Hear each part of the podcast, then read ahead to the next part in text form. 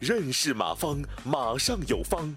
下面有请股权战略管理专家、泰山管理学院马方院长开始授课。然后我们再看这个叫柴英杰丛林者，马老师再问一个问题：众筹项目的时候，我是以团队众筹的，嗯，如果嗯投资者占七十，我团队占三十，那么我要不要再给这个团队分分股？股份比例多好？啊，这个我建议这样，你和你的投资人说好，面向你和你的现在的经营团队再做股权激励，因为你现你这三十相当于原始投资，你要和你现有的这个投资人说好，你比如你现在假设他投七十万，你们投三十万，当然投你他投七百万，你们投三百万一样，事先说好啊。如果这两年我们把这个项目给做活了，你比如做到了盈亏平衡，没做事，那你创业团队。那个投资人，嗯，拿出十五个点或者是我们一起同比例稀释，稀释出十五个点给我现有的团队做股权激励，能听明白这意思吗？一提一定要说好，要不然的话，你们经营团队永远赚小股，永远做孙子，这个游戏不好玩。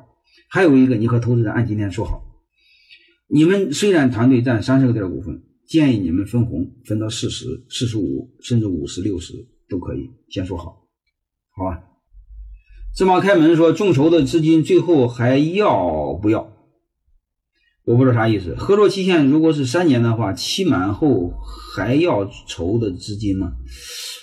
嗯，如果你的项目就用三年，三年之后你把公司散伙、解散、清算，是谁的钱再拿走嘛？对吧？呃，面如果面向员工发起众筹，资分增量，利润太少，嗯，所以分红的比例也会很少，员工不干。现在的员工六团队六个员工，平均业绩十五万，毛利二十。如果众筹，怎么分股份？怎么分？嗯，我建议你按还是按刚才那个逻辑，把你你把你公司做个基本的估值。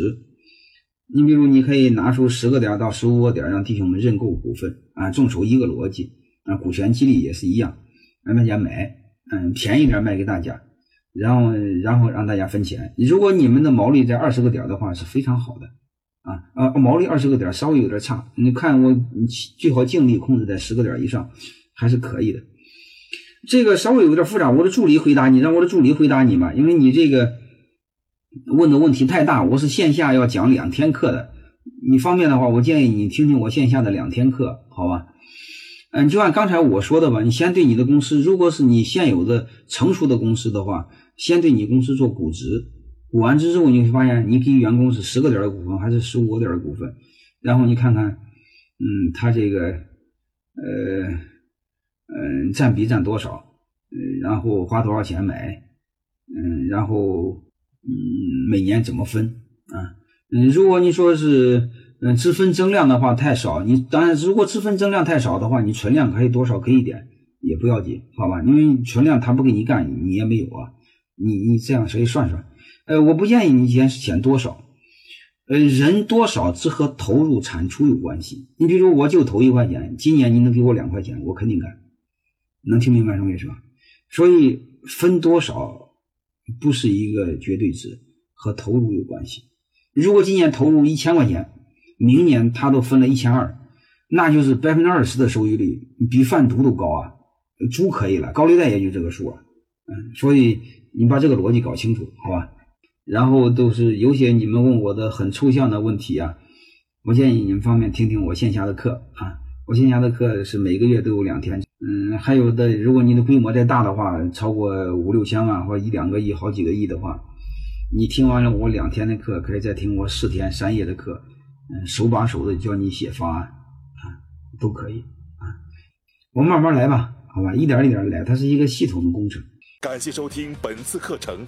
如您有更多股权问题，请微信搜索“马上有方”官方公众号。泰山管理学院自二零零七年起开设股权管理课程，每年有上万名企业老板学习和实践泰山股权管理法。泰山股权管理课程激活团队，解放老板。